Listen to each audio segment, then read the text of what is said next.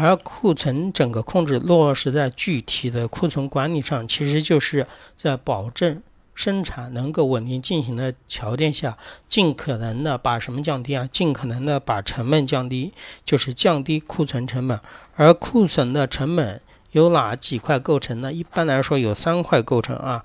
仓储成本、订货成本和机会成本。什么是仓储成本呢？比如说你们家开了一个超市，你开超市的话，你是不是要把这个商品要进过来？进过来的话，你是不是要花钱？跟你的批发商要花这笔钱把它进过来？这批货物放在那里，首先占用的空间，占用的空间是需要花钱的，对吧？第二个，你购买的这批商品，我刚才说了，你花钱购买的是不是占用了资金呢？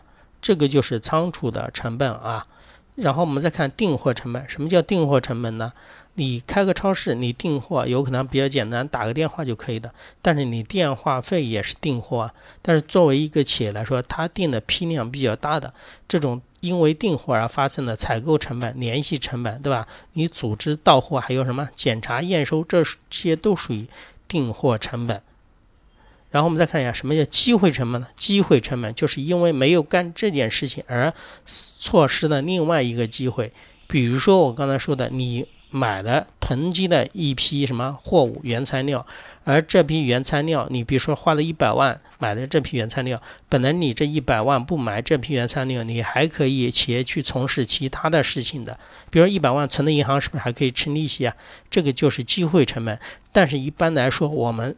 做管理了来说，一般是看的是仓储成本和订货成本，因为机会成本的话，无法用量化的东西去给它进行一个准确的估算，好吧？这是三个成本啊，一定要知道啊。